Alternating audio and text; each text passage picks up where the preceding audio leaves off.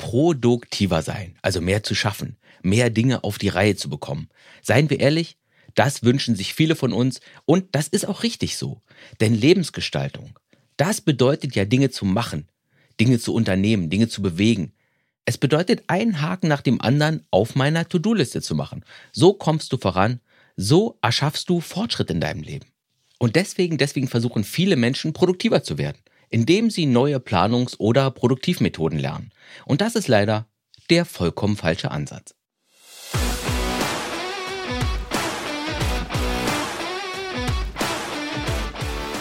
Willkommen in dieser kurzen Folge von Mein Leben, meine Regeln, wo ich dir Tipps, Tools und Inspiration liefere, um dein Leben beruflich und privat in Richtung deiner Träume, in Richtung deiner Bedürfnisse und Wünsche zu lenken. Also Lebensgestaltung halt. Und heute, da geht es um das Thema Produktivität. Und die meisten Menschen gehen krasse und nicht besonders nützliche Umwege, wenn sie versuchen, produktiver zu werden. Sie suchen nach der Methode, nach dem Prozess, nach der Vorgehensweise, die sie in eine produktive Maschine verwandelt. Und zugegeben, da gibt's auch wirklich ausgefuchste Methoden. Angefangen mit der guten alten To-Do-Liste hin bis zu komplexen Methoden wie Getting Things Done von David Allen. Und alle diese Methoden, die funktionieren ausgezeichnet.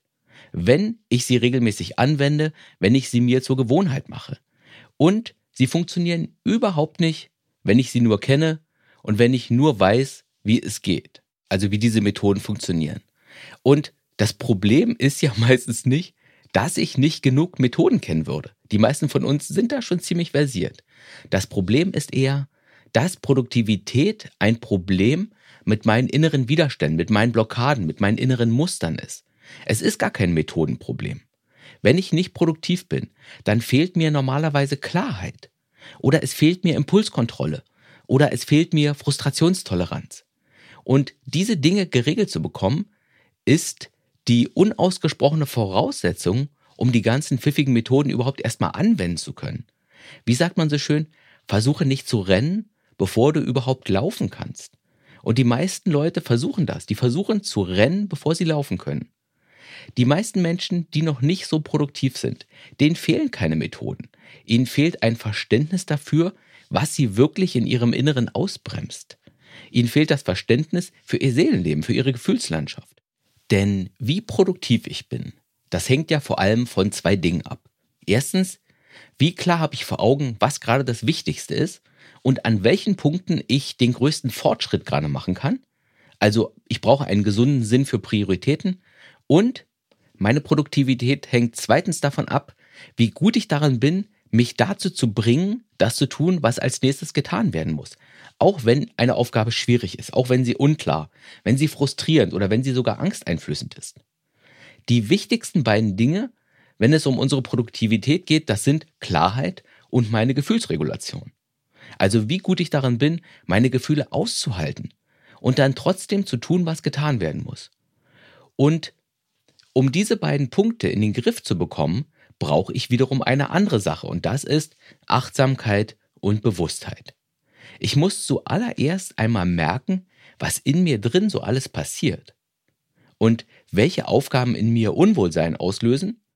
Und dazu kommt, dass ich das auch noch bemerken muss, ohne dass ich der Aufgabe impulsartig ausweiche und mir einfach etwas Einfacheres vornehme, was keine schlechten Gefühle in mir auslöst. Ich müsste also eigentlich ständig in so einer Art innerem Gespräch mit mir selbst sein. Und das könnte sich so anhören. So, Ralf, prima. Also mein wichtigstes Projekt ist ja gerade mein Buch.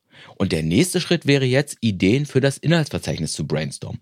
Aber ich merke da in mir, dass ich, dass ich Angst habe. Dass ich nichts Neues oder nichts Substanzielles schreiben kann. Und ich habe auch ein bisschen Angst vor der Aufgabe und Deswegen spüre ich den Impuls, lieber mein Newsletter für nächste Woche zu schreiben, weil ich da genau weiß, was ich schreiben werde. Und wenn du so innerlich mit dir reden kannst, wenn das dein innerer Dialog wäre, dann wäre das Achtsamkeit, dann wäre das Bewusstheit, wenn du genau auf dem Schirm hast, was in dir selbst passiert. Und diese Achtsamkeit, diese Bewusstheit, das ist wiederum die Voraussetzung dafür, dass du letztlich dauerhaft und langanhaltend produktiv sein kannst. Wenn du diese Achtsamkeit und Bewusstheit hast, dann kannst du auch die ganzen wunderbaren Produktivmethoden anwenden So wie zum Beispiel die Pomodore-Technik, die liebe ich. Und ich arbeite so oft damit. Oder meine To-Do-Listen-App, in der ich gefühlt mein ganzes Business verwalte. Oder mein Ein-Seiten-Plan für mein Leben, auf dem ich meine wichtigsten Träume und meine Schritte, meine nächsten Schritte, auf einer einzigen DIN A4-Seite zusammengefasst habe. Und all diese Werkzeuge, die sind top und die helfen mir total. Aber nur, weil ich sehr bewusst mit meinem Innenleben umgehe. Weil ich Widerstände, Ängste, Sorgen, Müdigkeit und auch innere Gegenwehr sehr direkt spüre und dann klug und vernünftig damit umgehen kann. Und wenn du also als Lebensgestalter oder auch als Lebensgestalter in Ausbildung, wenn du da produktiver werden willst, wenn du mehr wuppen willst, wenn du schneller vorankommen willst, dann ist der erste Schritt, an deiner Bewusstheit und Achtsamkeit zu arbeiten. Vielleicht indem du Tagebuch schreibst. Vielleicht indem du meditieren lernst, um dein Innenleben achtsamer zu beobachten. Vielleicht auch indem du Reflexionsübungen machst, um deine inneren Kräfte besser zu verstehen und ihnen besser auf die Spur zu kommen. Ja, der Weg des Lebensgestalters, der ist immer auch der Weg eines Persönlichkeitsentwicklers. Also Wachstum im Außen kommt immer erst zustande, wenn ich Wachstum im Inneren zulasse.